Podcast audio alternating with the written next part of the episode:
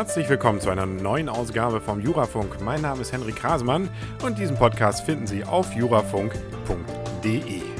Bisher war es ja die Regel, dass ich hier einfach einige Pressemitteilungen der oberen Gerichte vorgelesen habe und Sie dann damit glücklich waren oder auch nicht. Ab jetzt wird der Jurafunk ein wenig anders. Ich nehme mir einfach zwar auch noch relativ aktuelle Urteile, aber ich rede da etwas intensiver dann drüber mit ein paar Rückblicken und nicht einfach nur dieses manchmal ja auch für viele etwas schwer verständliche Kauderwelsch einer Pressemitteilung eines Gerichtes dann. Das Ganze soll dann in der Regel nicht länger werden als fünf Minuten, sozusagen der kleine Jurahappen für zwischendurch, hier auf jurafunk.de. Machen wir doch einfach mal ein Beispiel. Und zwar geht es um ein Urteil, das hatten wir hier schon mal im Jurafunk, nämlich einen Beschluss des BGH vom 4.12.2008 über ein Schriftformerfordernis. Ja, und darin ging es, wenn man dem Leitsatz mal folgt, um ein elektronisches Dokument, nämlich eine E-Mail und die Frage, ob diese für bestimmte Schriftsätze die vorgeschriebene Schriftform wahrt. Ein Rechtsanwalt hatte eine Berufung eingelegt und zwar einmal das Ganze per E-Mail verschickt und zum zweiten auch noch per Fax. Das Ganze wäre nicht zu einem Fall geworden, wenn er dieses Fax nicht etwas spät abgeschickt hätte, nämlich so spät, dass die letzte Seite, und das ist in der Regel die entscheidende, weil da ist nämlich die Unterschrift und erst mit der Unterschrift wird dann auch die Berufung wirksam, nämlich selbige trat erst um 0 Uhr und 2 Minuten aus dem Faxgerät. Ja, und da nehmen es die Richter ja dann immer sehr genau. 0 Uhr ist Schluss und 0 Uhr 2 ist nach 0 Uhr. Zwar war, wie gesagt, die E-Mail auch noch eingegangen und das wäre zeitlich sogar noch rechtzeitig gewesen, nämlich um 23.55 Uhr am Tag zuvor, aber leider erkennt das der BGH nicht als Schriftsatz an, insbesondere nicht als Schriftsatz im Sinne des Paragraphen 520 Absatz 3 Satz 1 ZPO. So heißt es dort abgekürzt, die Berufungsbegründung ist in einem Schriftsatz bei dem Berufungsgericht einzureichen und eine E-Mail ist nach BGH-Auffassung einfach kein Schriftsatz. Der BGH hat dabei auch ganz gute Argumente auf seiner Seite, nämlich unter anderem die Regelung, die Schriftsätze in der ZPO regeln, nämlich 130 und 130a. ZPO und insbesondere interessant hier 130a, elektronisches Dokument, klingt so ein bisschen wie eine E-Mail, ist aber auf jeden Fall nicht die klassische E-Mail, wenn man nämlich hier liest, dass für vorbereitende Schriftsätze die Form der Aufzeichnung als elektronisches Dokument ausreicht. Aber Voraussetzung ist nämlich, wenn dieses für die Bearbeitung durch das Gericht geeignet ist. Und dazu kommt noch, die verantwortende Person soll das Dokument mit aller qualifizierten elektronischen Signatur nach dem Signaturgesetz versehen. Das heißt, es fällt unter anderem an dem Begriff, dass es eben für das Gericht geeignet sein muss. Und damit es für das Gericht geeignet sein muss, muss es nicht einfach nur so gestaltet sein, dass ein Gericht das theoretisch irgendwie wahrnehmen könnte, sondern so muss es eben in Deutschland sein. Es müsste irgendeine Rechtsverordnung oder ein Gesetz dafür geben, das bestimmt, dass es dafür geeignet ist. Und hieran fehlte es in diesem Fall zum Beispiel.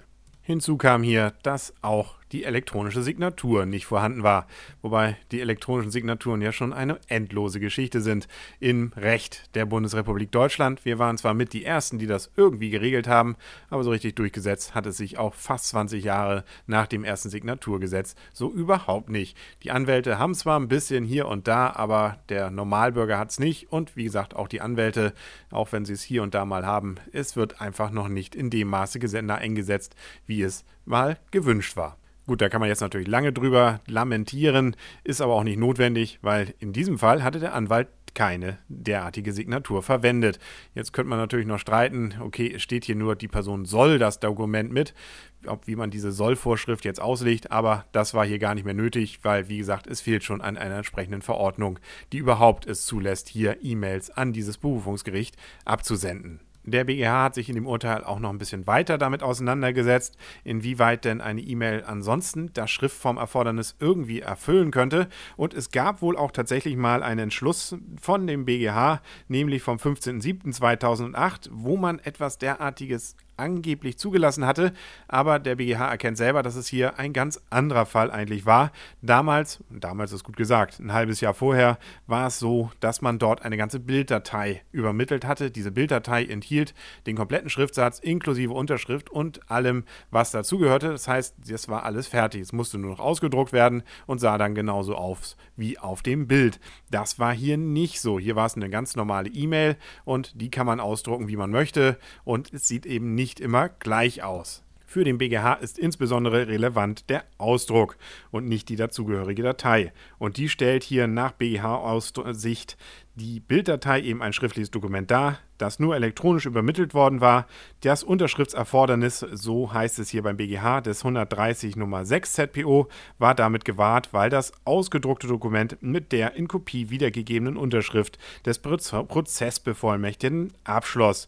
Im vorliegenden Fall geht es jedoch nicht um die elektronische Übermittlung des Abbildes eines eigenhändig unterschriebenen Schriftsatzes, sondern schlicht um ein elektronisches Dokument. Eine schriftliche Berufungsbegründung lag damit bei Ablauf der Berufungsbegründungsfrist um Mitternacht nicht vor. Also, was lernen wir aus diesem Fall? Für Nichtjuristen, die hier gerade zuhören, Gerichte sind da definitiv pingelig, was Mitternacht angeht. Mitternacht ist Mitternacht und nicht eine Sekunde später. Zweitens lernen wir daraus, dass ein Fax, das zu spät eingeht, eben zu spät ist. Gut, das kann man aus dem ersten Satz gerade eben schon herauslesen. Und insbesondere lernen wir daraus, dass eine einfache E-Mail das Ganze nicht heilt. Dann sollte man schon mindestens eine entsprechende Bilddatei übermitteln und selbst da sollte man sich lieber nicht zu sicher sein, dass das auch anerkannt wird. Lieber doch dann das Fax oder noch vorher mal hinfahren und hoffen, dass man den Schriftsatz noch vor Klappenschluss des Fristenbriefkastens dann eingeworfen hat. Es gibt zwar im Rahmen der Zivilprozessordnung die Möglichkeit, sich wieder in den sogenannten vorherigen Stand setzen zu lassen, hieran sind aber sehr enge Vorschriften geknüpft und das ist ja in der Regel in solchen Fällen nicht der Fall. Es gibt zwar den Grundsatz, dass man Fristen ausnutzen darf, das heißt, das Gericht darf einem eigentlich nicht vorwerfen, dass man eine Frist bis zum Ende versucht hat, auch auszunutzen und kurz vor Mitternacht dann dahin fährt, wenn insbesondere dann von deren Seite irgendwelche Probleme auftauchen, zum Beispiel deren Faxgerät nicht funktioniert oder der entsprechende Fristenbriefkasten irgendwelche Macken hat. Das alles wären Gründe dafür, dass man seinen Schriftsatz dann doch noch rechtzeitig abgegeben hätte. Ja, aber wenn es dann wirklich auf das Verschulden des Rechtsanwalts selber ankommt, dann sieht schlecht aus. Und ich hoffe, für Sie sah es jetzt nicht so schlecht aus, wenn Sie diesen Podcast gehört haben. Ich hoffe, die neue Art des Jurafunks gefällt Ihnen. Dann schalten Sie doch einfach beim nächsten Mal wieder ein auf www.jurafunk.de. Mein Name ist Henrik Rasemann und auf Wiederhören.